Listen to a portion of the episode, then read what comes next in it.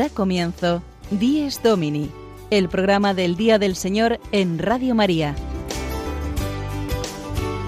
Un espacio dirigido por el Padre Mario Ortega. Un tiempo para compartir la alegría del discípulo de Cristo que celebra la resurrección de su Señor.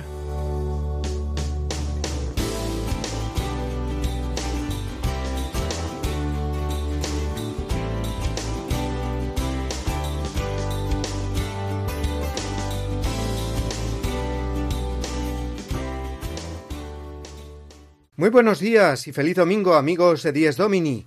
Una semana más comenzamos juntos en las ondas de Radio María el Día del Señor, el Día Santo, la Pascua semanal, porque celebramos la fuente de nuestra fe que es la resurrección de Cristo. Y lo hacemos metidos ya de lleno en el tiempo ordinario, el color verde de la liturgia, color esperanza, como dice la canción, y la palabra de Dios que domingo tras domingo hasta llegar a la cuaresma nos invita a entrar en los misterios de la vida pública de Jesús. Hoy escucharemos en la misa el pasaje de las bodas de Caná, el primer milagro de Jesús, un misterio que junto con la Epifanía y el bautismo del Señor constituyen la manifestación de Jesús como Mesías. Y también recordaremos, como no, a un santo muy celebrado hoy, especialmente en la ciudad y diócesis que llevan su nombre, San Sebastián. Felicidades a todos los donos tierras que nos escucháis y a todos los que lleváis el nombre de este santo mártir. Ha contado siempre con mucha veneración San Sebastián en numerosas localidades eh, de toda España, que hoy celebrarán a este santo con procesiones y festejos en su honor. En nuestro programa de hoy, amigos, nos vamos a centrar en dos importantísimos eventos en los que la Iglesia está inmersa, Estamos, por un lado, en el octavario de la oración por la unidad de los cristianos, y también dentro de dos días dará comienzo la Jornada Mundial de la Juventud en Panamá. Nos uniremos a los más de ochocientos españoles que han viajado o están por hacerlo al país caribeño para vivir eh, la fiesta más importante de los jóvenes católicos de todo el mundo, en torno al sucesor de Pedro, el Papa Francisco.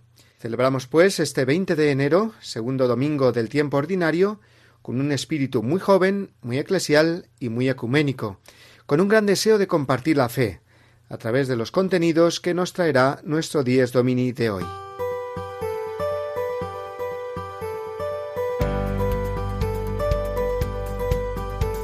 En la reflexión inicial que hacemos cada semana hoy hablaremos de la importancia de la unidad de los cristianos, porque es voluntad de Cristo que todos formemos en Él un solo cuerpo, una sola iglesia.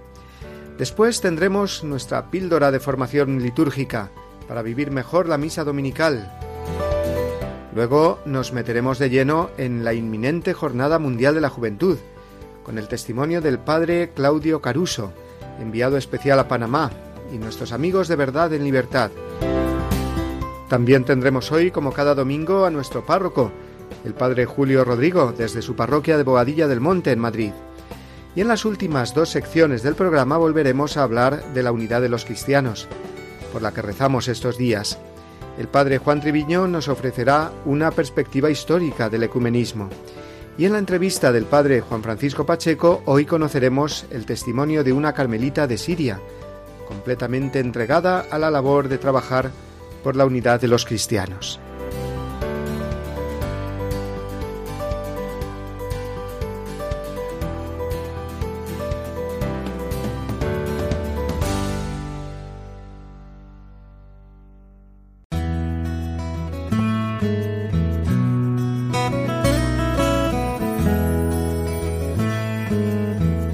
El Evangelio de Juan nos detalla que los soldados que crucificaron a Cristo se repartieron sus vestidos.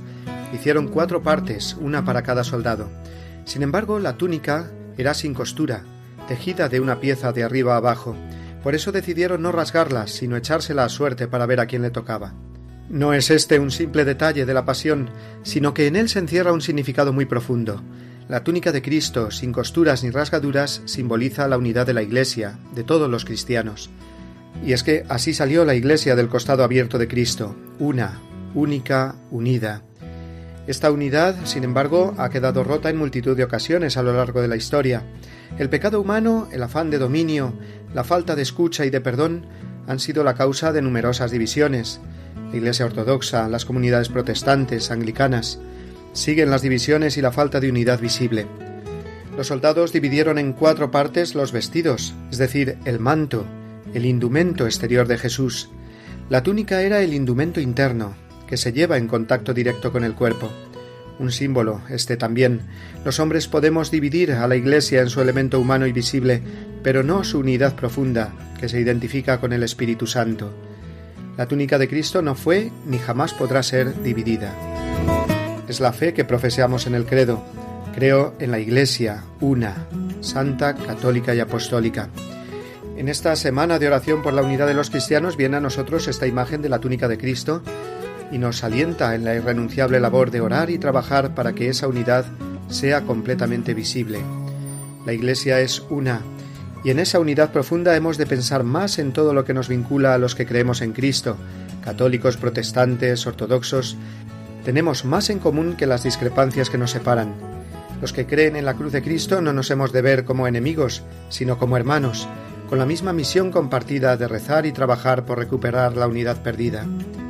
La Iglesia es una, pero quizás no nos lo creamos del todo cuando entre los mismos católicos surgen suspicacias y recelos a la hora de nombrar la palabra ecumenismo. Y no, no se trata de relativizar nada. Con alegría y agradecimiento reconocemos con el Concilio Vaticano II que la Iglesia de Cristo subsiste en la Iglesia católica, gobernada por el sucesor de Pedro y por los obispos en comunión con él. Pero a la vez sentimos la responsabilidad de acercarnos más a nuestros hermanos separados, conocerlos mejor, sentir junto a ellos la urgencia de predicar a Cristo en un mundo secularizado. Recuperar la unidad visible será un don de Dios, sin duda, pero Dios quiere que la pidamos insistentemente y que trabajemos por ella con esperanza.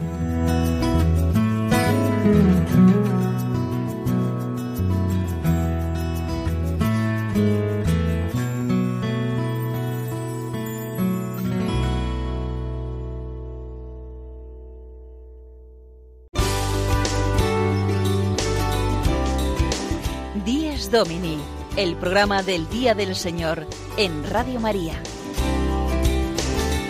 Un tiempo para compartir la alegría del discípulo de Cristo que celebra la resurrección de su Señor.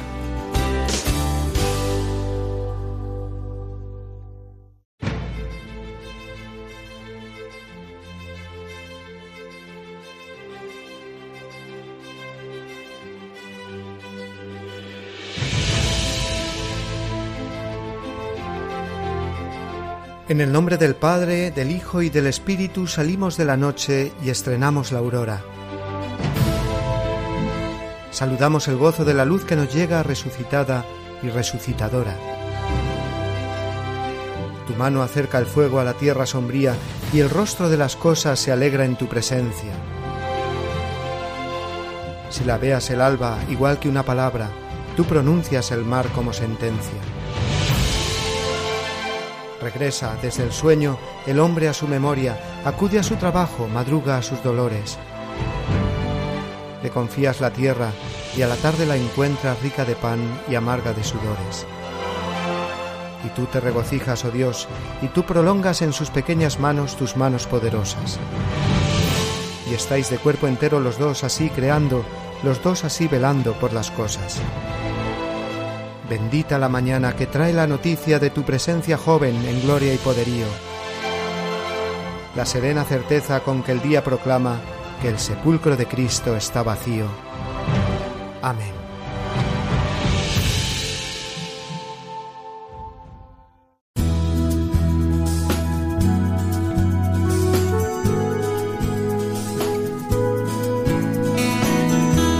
Celebramos nuestra fe el apunte litúrgico semanal a cargo de Eduardo Crespo.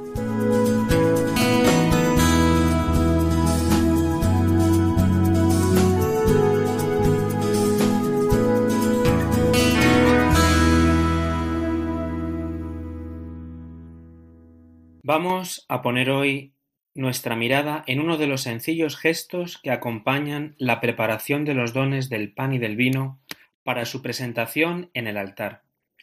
Muchas veces pasará desapercibido, además porque estamos buscando en nuestra cartera o monedero lo que vamos a echar en el cestillo. El gesto al que me refiero es la preparación del cáliz. Se echa vino y a continuación unas gotas de agua. ¿Qué significa este gesto? Es sabido que en su origen es una acción práctica. En la época de Jesús el vino no se tomaba si no se mezclaba con agua. Esta costumbre habitual también se incorporó a la celebración eucarística, pero este sencillo gesto va adquiriendo un significado simbólico.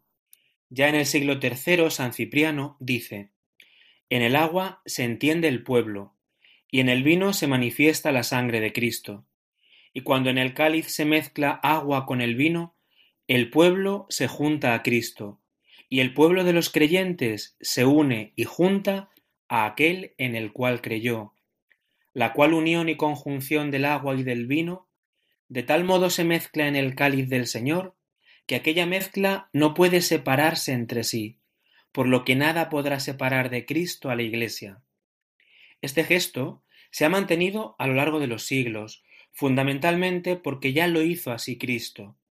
La Iglesia, siguiendo el ejemplo de Cristo, ha usado siempre, para celebrar el banquete del Señor, pan y vino mezclado con agua.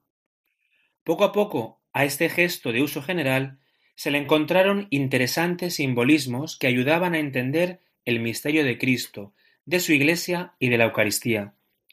En primer lugar, el significado que he comentado que le da San Cipriano. El agua es el pueblo que se une al mismo Cristo, que es el vino. Ambos inseparablemente unidos, forman un único contenido.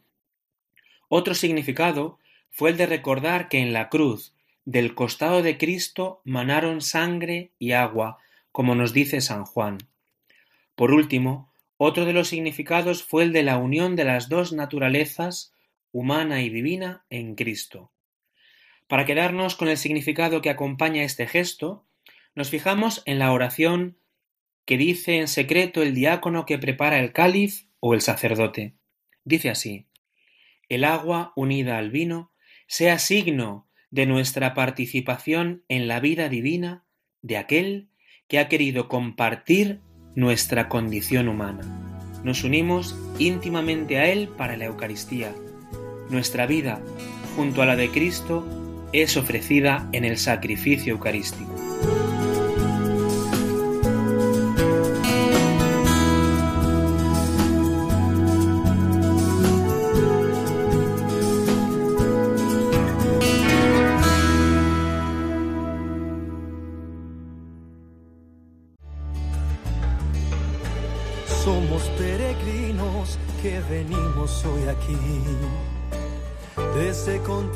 Y ciudades.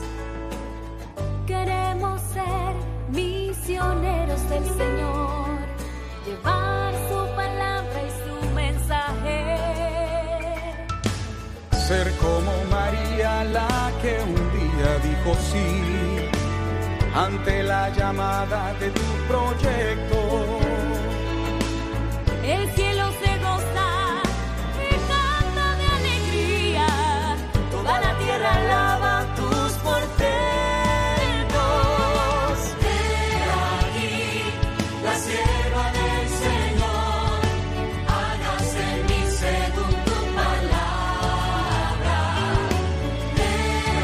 Esta canción que estáis escuchando es el himno de la Jornada Mundial de la Juventud, que pasado mañana comenzará en Panamá y que, como sabéis, es el evento más grande que la Iglesia Católica realiza para los jóvenes a nivel mundial cada tres años.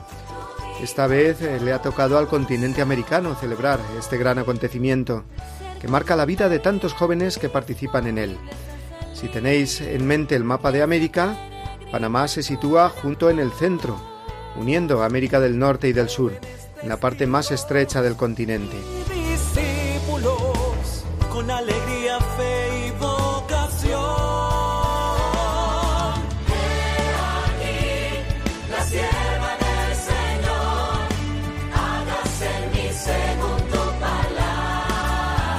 Y como escucháis en el himno, el lema para esta Jornada Mundial de la Juventud de 2019 recoge las palabras de María, su sí a Dios. He aquí la sierva del Señor, hágase en mí según tu palabra. Tenemos que rezar mucho esta semana por los jóvenes porque muchas han sido las vocaciones al sacerdocio, a la vida consagrada o matrimonial que han surgido o han tenido su confirmación durante las jornadas mundiales de la juventud. San Juan Pablo II ideó las JMJ ya para el año 84 y desde entonces han sido un punto de referencia para tantos jóvenes, para que conozcan más y más a Jesucristo y se sientan realmente iglesia. Son múltiples y muy variadas las actividades que ofrecen siempre las JMJ. Retiros, actividades formativas, musicales, artísticas, lúdicas, que son mucho más atractivas teniendo en cuenta que participan jóvenes de todo el mundo y que se produce un precioso intercambio de las diversas culturas, compartiendo todos una misma fe. Los actos centrales comenzarán con la llegada del Papa Francisco el miércoles por la tarde a la capital panameña y concluirán el próximo domingo. El pontífice tendrá ocasión de encontrarse con los jóvenes en el acto de inauguración del jueves, también en el Via Crucis el viernes, la gran vigilia del sábado y por supuesto la misa conclusiva del domingo. Estos dos últimos actos se celebrarán en una grandísima esplanada que lleva por nombre el Campo de San Juan Pablo II. Y ayer tuve la ocasión precisamente de hablar con el padre Claudio Caruso, que es argentino y que se encuentra en la oficina de comunicación de la JMJ en Panamá, y le pedí que nos contara de primera mano algunas de las novedades que se vivirán durante estos días con respecto a las anteriores jornadas mundiales de la juventud. Vamos a escuchar, pues, la voz del padre Claudio Caruso, que desde Panamá ha tenido la gentileza de enviarnos a los oyentes de Dies Domini. Muy buenas amigos de Radio María España. Me han pedido, como sacerdote que está trabajando con la prensa aquí en la Jornada Mundial de la Juventud de Panamá, que les cuente algunas cosas. Bueno, ya todos saben que la Jornada Mundial de la Juventud es un encuentro de jóvenes y que cada una tiene su particularidad. Me gustaría contarles algunas particularidades de esta. Por ejemplo, vienen peregrinos de Francia y especialmente de Polonia en barco. El martes llegará el barco con cientos de peregrinos polacos, el país europeo que más peregrinos trae, y eso es una particularidad, un largo viaje para llegar a este país pequeño de extensión, pero grande de corazón de Centroamérica. Otra gran particularidad es que 50 peregrinos, también polacos, se alojarán en una sinagoga. Es la primera vez que no solo los templos, los hoteles, las casas de retiros, las familias reciben peregrinos, sino también las sinagogas. En este caso, una que abre sus puertas para alojar allí con sus bolsas de dormir, han instalado duchas, las hemos visitado hoy, a 50 peregrinos católicos. Para ellos, como para los musulmanes, que hidratarán, que es muy importante aquí porque hace una temperatura bastante elevada y un sol fuerte, hidratarán a los peregrinos en su mezquita. Para ellos este evento no, no importa la religión, la raza, importa que es de Panamá. Se saben unir todos los credos bajo este mismo ideal. Y la última particularidad es que ha habido por primera vez un encuentro mundial de juventudes indígenas en el interior de Panamá y ellos empezarán a trasladar desde el domingo por la tarde para venir también a este encuentro que alcanzará su culmen el miércoles con la llegada de nuestro querido Papa Francisco a Panamá. Esta es una pequeña colaboración sobre lo que es la prejornada. En una próxima entrada les brindaremos un testimonio de un joven peregrino.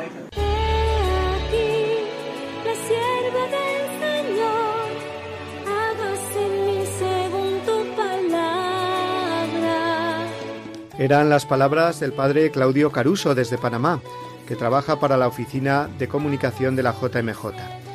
Se espera la participación de unos 300.000 jóvenes en esta Jornada Mundial de la Juventud en el país caribeño, muchos para un país que cuenta con poco más de 4 millones de habitantes. Desde España han viajado o están viajando 800 jóvenes de distintas diócesis. Y no es nada fácil, por la distancia y las fechas, el acudir a esta jornada pero habrá delegaciones de los cinco continentes. Precisamente nuestros amigos de Verdad y en Libertad y dentro de la sección Iglesia en el Mundo nos traen hoy los datos de peregrinos asistentes a la JMJ de muy distintos países. Escuchémosles.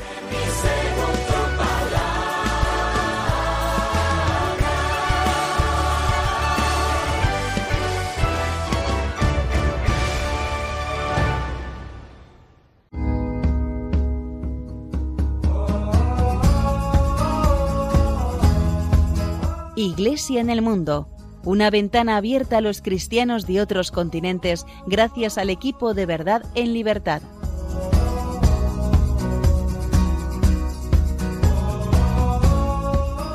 Singapur es un pequeño país del sudeste asiático, apenas 200 kilómetros cuadrados mayor que Andorra. En su capital podemos encontrar templos budistas, mezquitas, iglesias cristianas y lugares de culto hindú. El arzobispo de Singapur, William Go, ha propuesto a su país como modelo para Europa, pues Singapur es un estado aconfesional, pero no antirreligioso, sino favorable a la religión como componente fundamental para el desarrollo. El arzobispo Go está muy preocupado e implicado en la formación de los católicos. Ellos constituyen tan solo un 5% de la población.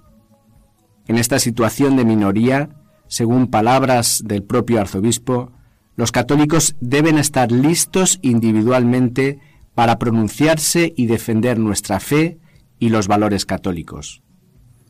Hoy en nuestra sección Iglesia en el Mundo nos acercamos al testimonio del pequeño grupo de jóvenes de Singapur que participan en la Jornada Mundial de la Juventud Panamá 2019.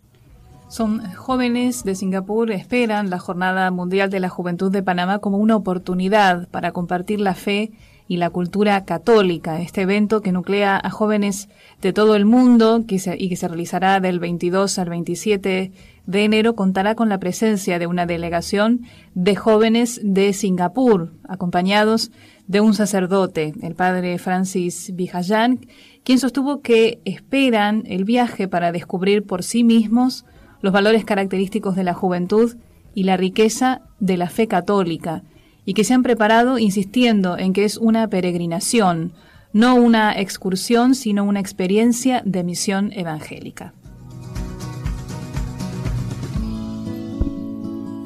En 1637 llegaron los primeros misioneros franceses a la zona de África Occidental, que hoy es Costa de Marfil. A pesar de tantos años de evangelización transcurridos, solo un 20% de la población es católica en este país. Muchos son los que mantienen las ancestrales religiones animistas y los que profesan el Islam en Costa de Marfil. Además de los graves problemas sociales como el terrorismo, la inseguridad y la precariedad de las instituciones, la Iglesia Católica tiene sus propios desafíos. El presidente de la Conferencia Episcopal de Costa de Marfil, Ignaz Bessi Dogbo, lamentó recientemente que algunos sacerdotes marfileños, a pesar de ocho años de formación teológica, se volvieron verdaderos charlatanes que buscan el dinero de la gente embaucándolos con el Evangelio de la prosperidad, olvidando la centralidad de la cruz de Cristo y la verdadera doctrina católica. Esperamos que la pequeña delegación del país en la próxima Jornada Mundial de la Juventud sea fermento de santas vocaciones al sacerdocio. Delegación de Costa de Marfil se encuentra en camino a Panamá para la Jornada Mundial de la Juventud. Una parte de esta delegación está conformada por 20 personas, nueve sacerdotes, dos monjas y nueve laicos. Guy Mozart, representante del país, sostuvo que siempre es importante ver cómo se vive la fe católica en otros lugares, así que tengo la intención de compartir e intercambiar con aquellos que encuentro en el lugar y rezar con ellos. Por otra parte, sacerdote y coordinador nacional de la organización, Jean-Noël Gossou, destacó que el propósito de esta preparación fue llevar a nuestros participantes a ver a la Jornada Mundial de la Juventud como un llamado de Dios. La delegación polaca para la Jornada Mundial de la Juventud de Panamá es la más numerosa de Europa, con más de 3.500 jóvenes. parece que el Santo Papa de la Juventud, Juan Pablo II, creador de estas jornadas, vela por todos ellos desde el cielo. Y hablando de vela, este es el curioso modo en el que eligieron viajar un grupo de ellos a tierras americanas. Casi 200 jóvenes de Polonia cruzan el Océano Atlántico en velero para ir a la Jornada Mundial de la Juventud en Panamá. 170 jóvenes son los que están por finalizar la misión de cruzar el Océano Atlántico en el velero Obsequio de la Juventud para llegar a este gran evento de reunión con el Papa Francisco. He estado en la Jornada Mundial Juventud de Cracovia y el ambiente era fantástico. Podía sentir a Dios alrededor y la JMJ es la presencia de la alegría. Espero que Panamá sea aún mejor con el clima latinoamericano, indicó el joven Lucas Kravansky. Una grave crisis vive Nicaragua. Desde que el 18 de abril del pasado año se iniciaran las manifestaciones de protesta por las reformas al sistema de seguro social, la confrontación con la policía ha causado más de 200 muertos y de 2.500 heridos. La Iglesia Católica ha intentado ejercer una tarea de mediación y pacificación. Sin embargo, el presidente del país, Daniel Ortega, ha atacado recientemente a los obispos acusándolos de que no tienen nada de cristianos, tienen mentalidad terrorista y criminal. Ante estas eh, graves acusaciones de eh, Daniel Ortega, el cardenal Brenes, arzobispo de Managua, aclaró que los obispos no pretenden tener una confrontación con el gobierno. Se mantienen en esa posición de mediadores eh, que buscan la paz social. Y eh, esta es la situación sociopolítica eh, tan tensa, tan difícil, pero a pesar de ella, más de 4.000 jóvenes de Nicaragua podrán participar de la Jornada Mundial de la Juventud. Estos jóvenes realizan un esfuerzo para poder participar de la Jornada Mundial de la Juventud en Panamá, acompañados por 10 obispos. La Conferencia Episcopal de Nicaragua está entre los organizadores del evento, pero sus prelados declinaron en julio pasado por su papel como intermediarios en el diálogo entre los ciudadanos y el gobierno de Daniel Ortega. Algunos jóvenes nicaragüenses que van a la jornada hicieron sacrificios económicos extraordinarios para poder ir precisó un periodista de ese país.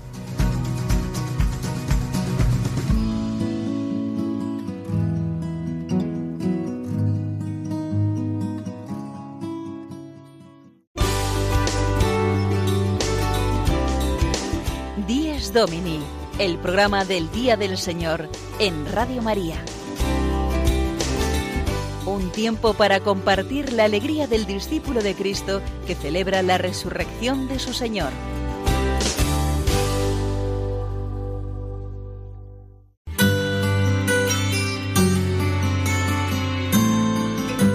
El domingo desde mi parroquia.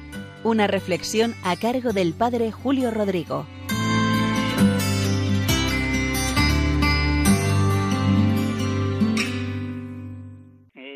Buenos días y feliz fiesta de San Sebastián. Hoy me gustaría comentarles no una anécdota, varias anécdotas y podríamos titularlas Los milagros también existen. Lo vemos en este domingo cuando leeremos en la Eucaristía el episodio de las bodas de Caná de Galilea, cómo Jesús multiplicó allí o más bien transformó el agua en vino.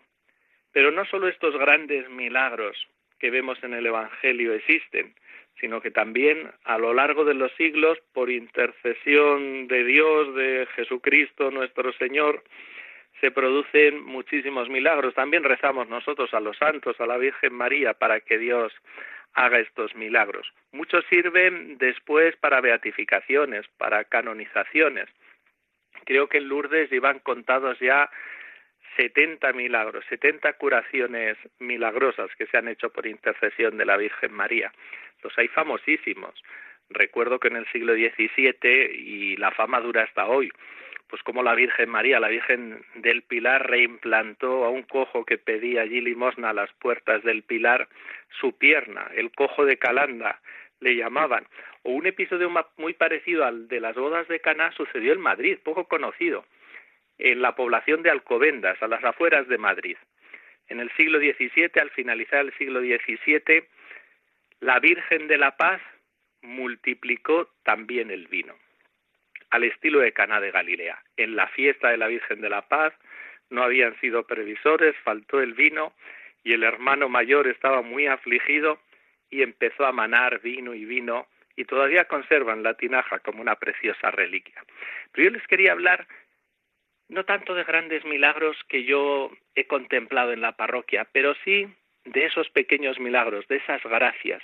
Recuerdo que un niño nació con problemas gravísimos, con unos coágulos en el cerebro que no se disolvían. La madre venía constantemente y la abuela a la iglesia. Pusimos la estampa, una fotografía de ese niño en el altar y en todas las Eucaristías rezábamos por él.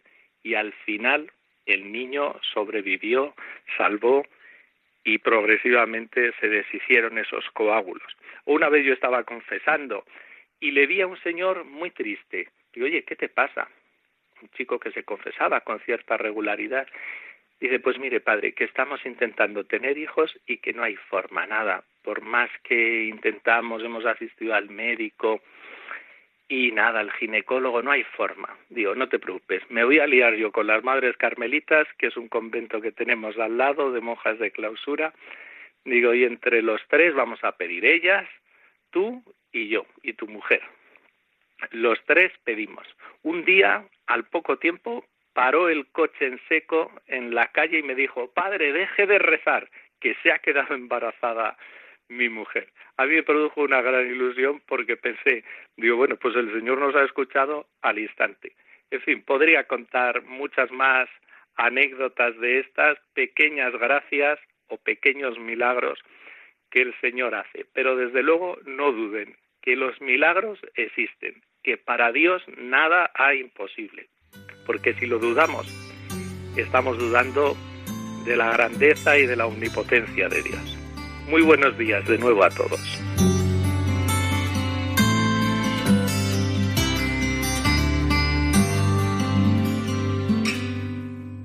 Después de la anécdota semanal del padre Julio Rodrigo con la que nos acercamos cada semana a la vida parroquial, vamos de nuevo a mirar a toda la Iglesia, mejor dicho, a todos los cristianos de distintas confesiones, puesto que, recordémoslo, estamos estos días celebrando el octavario de oración para la unidad de los cristianos.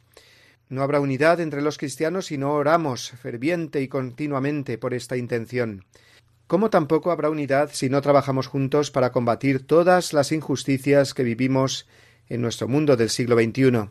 Precisamente el lema de este año es Actúa siempre con toda justicia. Es un versículo del libro del Deuteronomio, que nos enseña que si todos los cristianos católicos, protestantes, ortodoxos, anglicanos, nos unimos y trabajamos juntos para que las leyes sean justas, para que los gobernantes sean honrados y se respete siempre un orden social justo, entonces viviremos en la verdad. Y la verdad trae siempre la unidad y la paz. También la tan deseada unidad visible y la paz en la Iglesia. Pues eh, para vivir mejor este octavario por la unidad de los cristianos, Ahora el padre Juan Triviño nos hará un breve recorrido por la historia de las divisiones en la Iglesia y el camino hacia la unidad. Y después, en la entrevista semanal, conoceremos la labor ecuménica de una religiosa carmelita en Siria. Escuchemos con atención.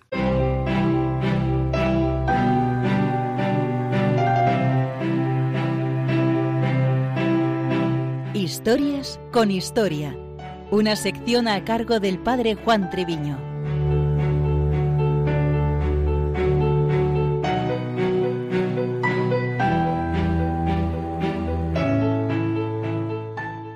Nos encontramos inmersos en el octavario de oración por la unidad de los cristianos. Desde nuestra sección ofrecemos un acercamiento histórico a esta realidad. El primer milenio cristiano se caracteriza por la unión de las iglesias cristianas. En el segundo milenio se dieron importantes rupturas. En los inicios del tercer milenio pudieran darse pasos en la unidad. La expresión cisma es una palabra derivada del griego que significa escisión, división, separación, desgajamiento. A grandes rasgos se puede afirmar que a menos fe en Jesucristo más preocupación, zozobra y hasta crisis de fe católica e incluso pérdida de la misma. Como afirmaba el Papa Benedicto XVI, solo quien no comprenda que la Iglesia no es nuestra, sino de Cristo, puede preocuparse por ella, por su porvenir. Con esa reflexión teológica de fondo, presentamos un resumen de rupturas más reseñables. Tras los choques con los gnósticos, ya en el siglo IV, diversas doctrinas provocaron divisiones internas en la Iglesia. Destaca el arrianismo. Los arrianos y semiarrianos sostenían que Jesús de Nazaret o no era Dios o si lo era era un Dios secundario, inferior a Dios Padre. Son creencias compartidas por los testigos de Jehová de nuestros días. Las invasiones de los bárbaros en el siglo V, que eran paganos o arrianos, dividieron el imperio romano, demostrando que la Roma eterna se quedó en una figura legendaria. Los cristianos, cuando el visigodo Alarico ocupó y saqueó Roma en el año 410, se preguntaban ¿por qué Dios lo ha permitido? ¿Nosotros somos responsables? Para responder a esto, San Agustín escribe su tratado de la ciudad de Dios, un tratado de teología de la historia. Entonces la Iglesia quedó como sepultada bajo el gobierno de los bárbaros vencedores, pero solamente en la mitad occidental del imperio, que unos siglos más tarde, con una lenta y ardua misión evangelizadora, sería cristianizada. En el Oriente cristiano, el cristianismo permanecerá con oficialidad hasta la caída de Constantinopla en el año 1453. A comienzos del segundo milenio, en el año 1054, las iglesias grecohablantes se separan definitivamente de Roma, de los cristianos que hablaban latín motivos quizá más estructurales que en cuanto a magisterio, en dogmática, en liturgia o en moral, desembocaron en el llamado cisma de Oriente. Surgieron así las al menos doce iglesias autocéfalas, autónomas y nacionales, hasta por su mismo nombre, Iglesia Ortodoxa griega, Iglesia Ortodoxa rusa, etc. Son iglesias unidas por el vínculo de la sinodalidad pero sin un centro de unidad magisterial o administrativo, etc., como el del obispo de Roma en la Iglesia católica. El primer milenio de la Iglesia, anterior a la ruptura definitiva hasta ahora, es el punto de referencia desde la perspectiva ecuménica de católicos y ortodoxos. Así lo han reconocido los papas San Juan Pablo II, Benedicto XVI o el Papa Francisco. La estructura y el gobierno de la Iglesia durante el primer milenio de su existencia puede servir de modelo para restaurar la unidad entre católicos y ortodoxos, además de algunas precisiones doctrinales. En torno al año 1517 se operó el desgajamiento luterano y protestante, que entonces afectó a los países del centro y norte de Europa. Al margen de diferencias éticas y doctrinales, esta separación está marcada por la subjetividad del libre examen, en la relación con el Dios para mí y también en una cierta nacionalización de lo religioso, al acabar proclamándose el principio cuyo regio eius religio, o sea, la religión de cada súbdito es la de su región o príncipe, lema acordado en la paz de Augsburgo del año 1555. El anglicanismo ofrece el paradigma de esta concepción y situación. El rey británico, además de rey o la reina, es la cabeza de la comunidad eclesial anglicana, Frente a todo ello, la Iglesia Católica intenta promover el diálogo ecuménico con las confesiones cristianas separadas por cismas o errores, o los puntos comunes en cuanto a concepciones religiosas en donde pudiera darse puntos verdaderos de encuentro. En ese aspecto es importante la oración y la misión evangelizadora. Alguna consideración. En primer lugar, aunque quede un poco lejos al cristiano que llamaríamos de a pie, entrar en temas ecuménicos más complejos, se nos pide orar por esa intención, con las palabras del Señor Jesús, que todos sean uno. En segundo lugar, al menos una formación básica en cuanto a diferencias o posibles puntos de encuentro en relación con otras religiones o confesiones cristianas, particularmente en un mundo tan globalizado en que vivimos. Finalmente, en nuestra propia casa, ser constructores de unidad, según esas palabras de San Agustín, en lo esencial unidad, en lo opinable diversidad, en todo caridad. Santo y feliz domingo Día del Señor.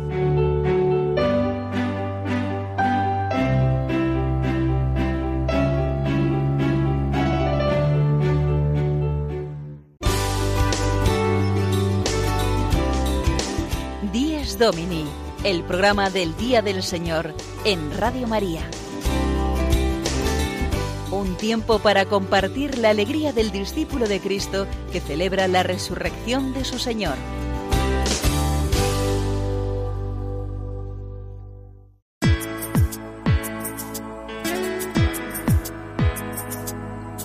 Firmes en la fe. La entrevista de la semana de la mano del Padre Juan Francisco Pacheco.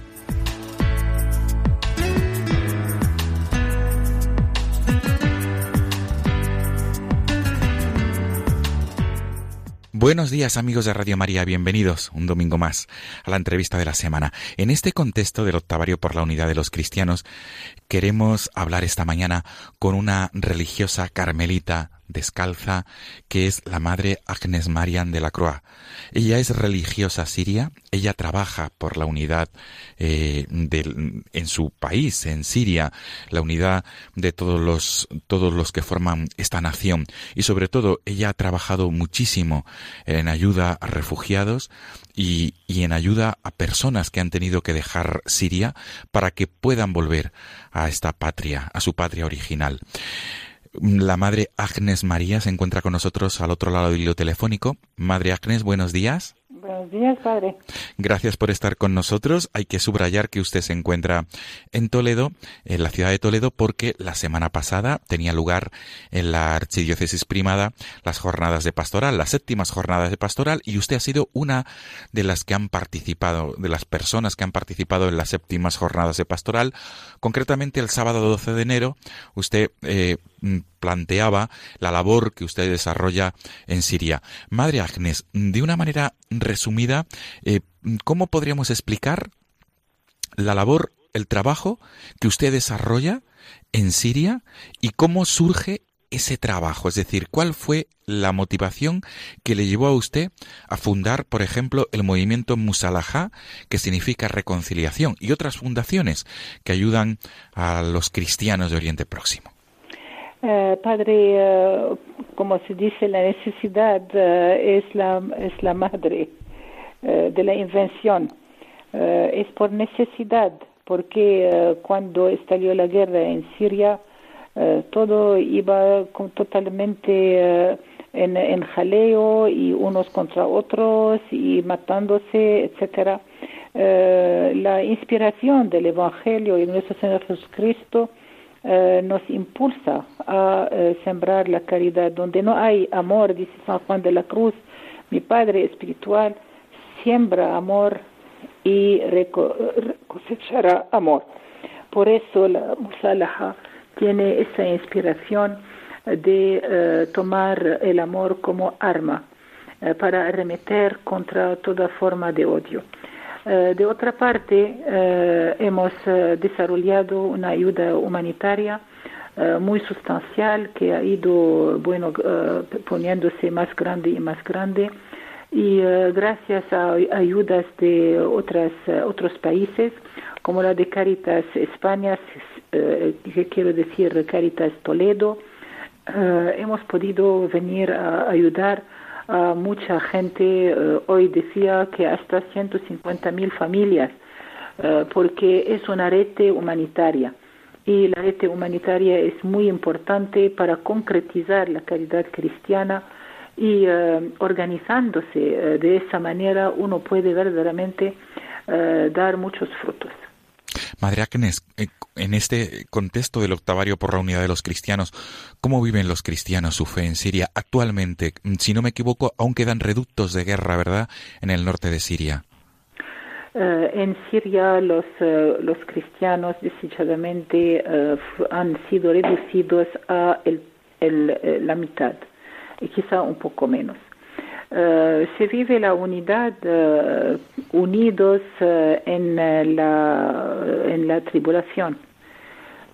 y hemos visto unos ejemplos verdaderamente conmovedores eh, de solidaridad entre las familias, entre las iglesias, entre las parroquias y también entre las diversas comunidades y entre las diversas religiones. Que eh, mi testimonianza, eh, mi experiencia es que en tiempos de tribulación el Espíritu de Dios ayuda al hombre a ser más humano y no menos humano.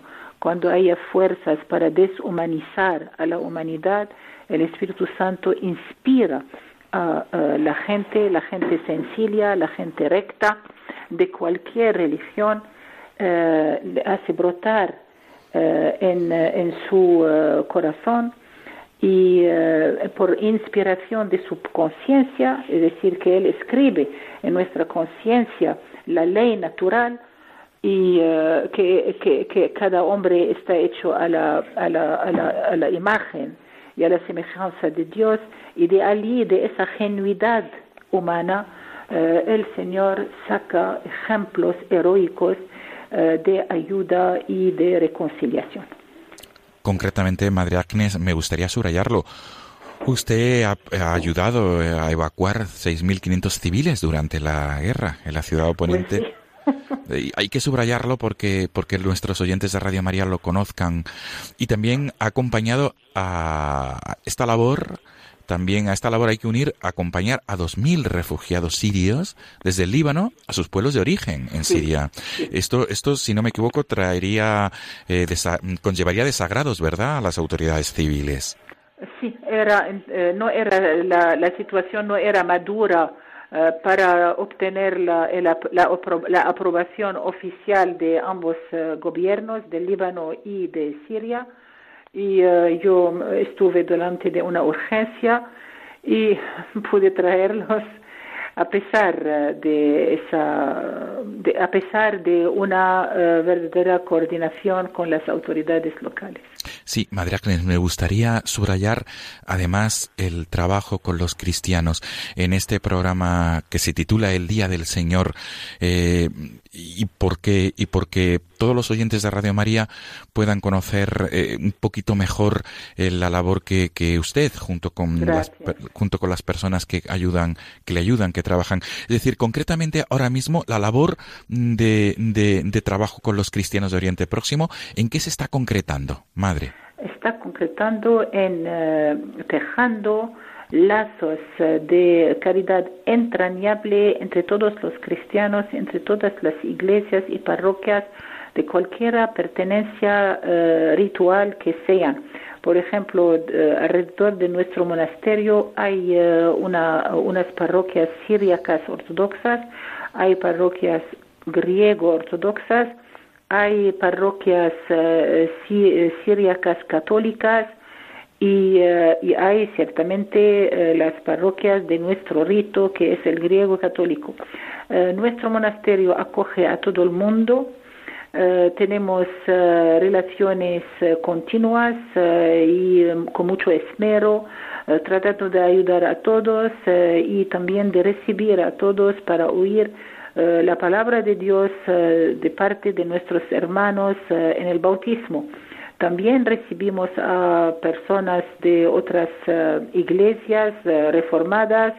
Uh, cualquiera persona que esté en Siria puede encontrar en nuestro monasterio la, aco la acogida ¿Sí? querida del Señor a los extranjeros y también nuestros hermanos sunitas y nuestros hermanos chiitas y cualquier persona de cualquier religión. Uh, nuestra, uh, nuestra acerca, nuestro acercamiento a la unidad no es una sin, una sincresis, como se dice. Sí, sí, sí, sí, sí. Una sincresis. Sí. Es decir, bueno, todo el mundo vale a todo, todo, todo vale a todo. No, nosotros estamos cristianos perteneciendo a la Iglesia, una santa católica y apostólica. Pero, pero, pero, ¿cómo amar como el Señor. El Señor se hizo todo a todos para ganarlos todos. Y es eso lo que estamos haciendo precisamente durante el tiempo eh, eh, consagrado por la Iglesia para la oración por la unidad de, del cuerpo de Cristo. Muy bien, Madre Agnes. No quisiera terminar esta entrevista sin indicar a los oyentes, ¿hay alguna manera de, de, de también de colaborar con esos proyectos? ¿Cómo desde España se pueden encauzar las ayudas? Quizá algún oyente quisiera conocer más la labor que usted realiza. ¿A, través de qué, de, qué, de qué institución podrían contactar con usted para colaborar? Pues a ciegas que vayan a Caritas Toledo o bien a Manos Unidas Toledo y que allá eh, los directores eh, les enderezarán eh, dónde y cómo ayudar. Sepan que hay voluntarios que quieren venir a Siria. Cualquier persona, cualquier joven está invitado y está, estará acogido con brazos abiertos para trabajar juntos en proyectos muy interesantes eh, que podrán dar más valor a, su futuro. Muy bien. Madre Agnes María de la Cruz, eh, mil gracias por, por, estos por estos minutos y sobre todo mil gracias por esa labor que usted realiza, mm, labor humanitaria, labor de unidad de los cristianos, en el contexto de, este octavario por la unidad de los cristianos. Mil gracias y sobre todo que el Señor le bendiga, Madre Agnes. En unión de oración, que Dios les bendiga. Gracias. Feliz día del Señor, Madre Agnes. Amén. Amigos de Radio María, nos volvemos a encontrar la próxima semana si Dios quiere. Hasta entonces, un abrazo y feliz día del Señor.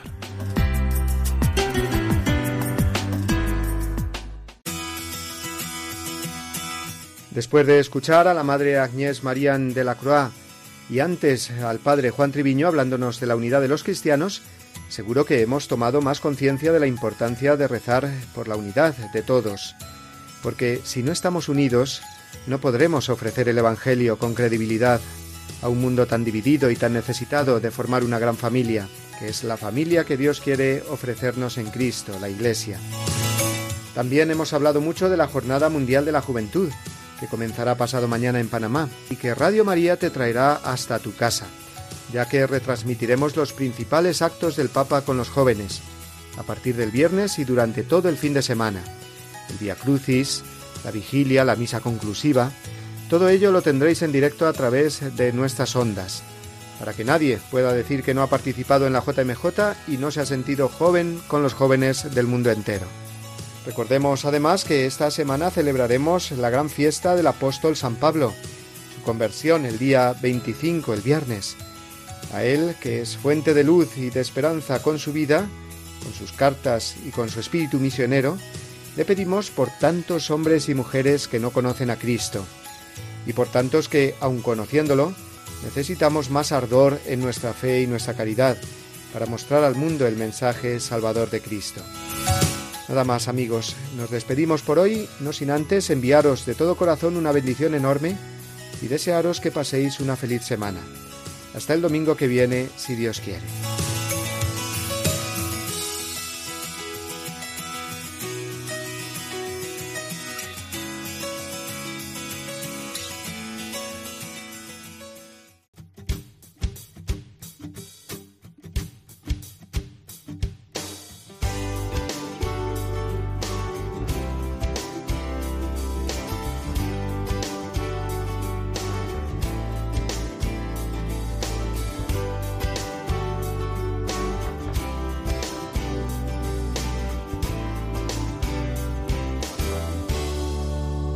Así termina Dies Domini, el programa del Día del Señor en Radio María. Un espacio dirigido por el Padre Mario Ortega. Un tiempo para compartir la alegría del discípulo de Cristo que celebra la resurrección de su Señor.